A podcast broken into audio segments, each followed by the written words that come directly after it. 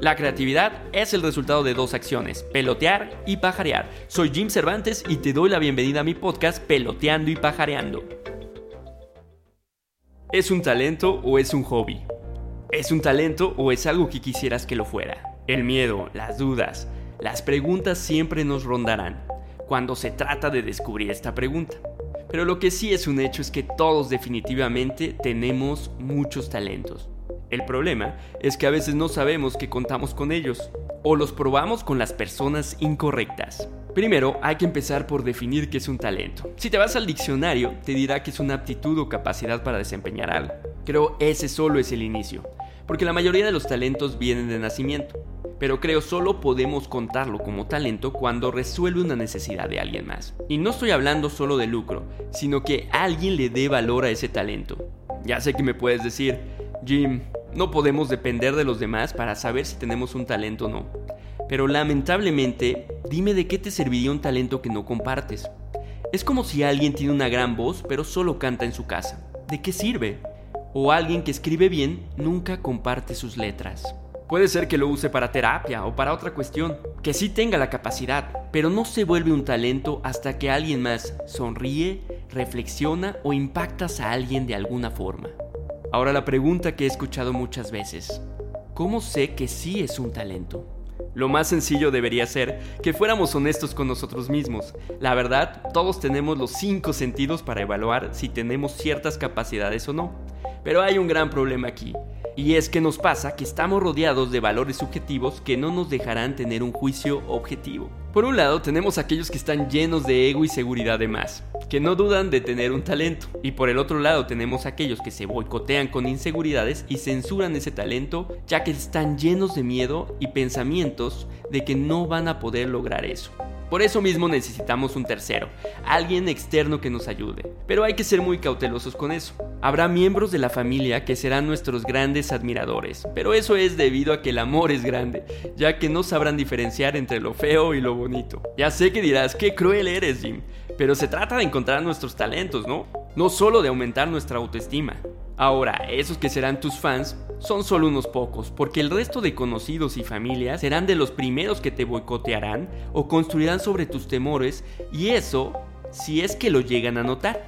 He visto amigos o conocidos que tienen un gran talento y cuando están con su familia o amigos he escuchado algunas de estas cosas. A ver si algo te parece familiar. ¿Y cómo te fue con tu escuelita de canto? Cuando ves a la persona a la que le hablan, no te encuentras con un niñito, sino que ese diminutivo menosprecia tu herramienta de perfección de tu talento.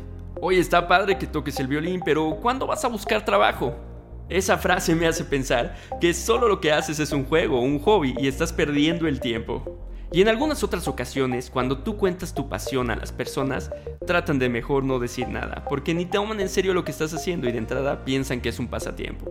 Les voy a contar algo personal. Alguna vez mi propio hermano, que es diseñador, le dije, oye, ¿y por qué no hacemos un intercambio? Tú me ayudas con el diseño y yo te presto servicios de locución y te grabo comerciales o videos cuando tú quieras. Y parece que le dije la mejor broma del mundo. Definitivamente él piensa que juego a ser locutor, y el único talento que tuve para él en ese momento fue para decir bromas porque sí se aventó una carcajada que nunca había visto. Y te aseguro que si así es en familia, habrá alguien peor en tu círculo social que se va a atrever a contratar el servicio que tú ofreces con alguien más y cuando tú le preguntas la razón de no haberte dicho, esta persona tendrá miles de respuestas. A veces hasta verás en su cara que jamás recordaron que tú tienes ese talento, así como lo oyes. Por eso tu círculo cercano no es la opción para validar y desarrollar tus talentos. Alguna vez ya lo mencioné, pero no lo hacen por mala onda, sino porque hay mucha gente que se siente amenazada al ver que tú sí estás dispuesto a desarrollar tus talentos. Eso les pasa a nivel inconsciente, porque les recuerdas sus grandes inseguridades. Por eso te recomiendo lo siguiente para descubrir tus talentos. Primero, haz una lista de cuáles cosas crees que haces bien. Además de esa lista, platica con una persona a tu alrededor que sea objetiva. Pregúntale que te diga de manera directa y frontal si ha visto algún talento en ti para complementar tu diagnóstico. De esos talentos que identificaste, evalúa cuáles son los que te apasiona, prioriza y escoge cuáles vas a poner en evaluación. Una vez seleccionados, manos a la obra, dale vida a tu talento y prepara materiales tangibles de lo que puedes hacer. Puedes iniciar haciéndolo gratis para alguien si tienes las herramientas O ahorra y renta el equipo que necesites para tu sesión de música, para hacer tu página web, tu blog o lo que quieras. Siempre habrá una opción de autorrealizarlo. Ahora sí, ha llegado el momento de poner a prueba tu talento y que lo pongas enfrente de las personas. Busca eventos, tianguis, conferencias, en general foros y audiencias donde puedan darte retroalimentación. La retroalimentación que más valdrá es la que no solicitas, las reacciones, los comentarios, pero también es válido preguntar después de poner tu talento a prueba. Lo único es no trates de influenciar la respuesta. No te dejes llevar por la primera evaluación o por el primer evento en el que asistes ya que ahí será un resultado inconcluso. Para que te des una idea, en investigación de mercados al menos requieres de 75 a 100 personas para que algo sea representativo. Así que a seguir probando las veces que sea necesario. Algo muy importante es que no todo es para todos. Entonces trata siempre de encontrar esas audiencias que creas que están interesadas en eso que ofreces. Pon toda la pasión detrás, cree en ti y busca ese diferenciador. Seguro si es un talento te darás cuenta muy pronto y si no, también sé honesto contigo y a probar otro talento. Es un hecho que cada persona tiene más de un talento, solo que todavía no lo saben. Si te gustan estos podcasts, corre la voz y comparte.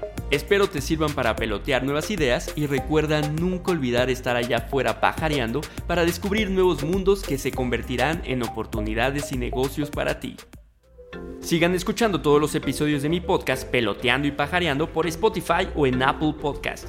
También puedes leer frases de inspiración en mi Instagram Peloteando y Pajareando. Soy Jim Cervantes, marquetero, curioso y apasionado. Nos escuchamos la siguiente semana.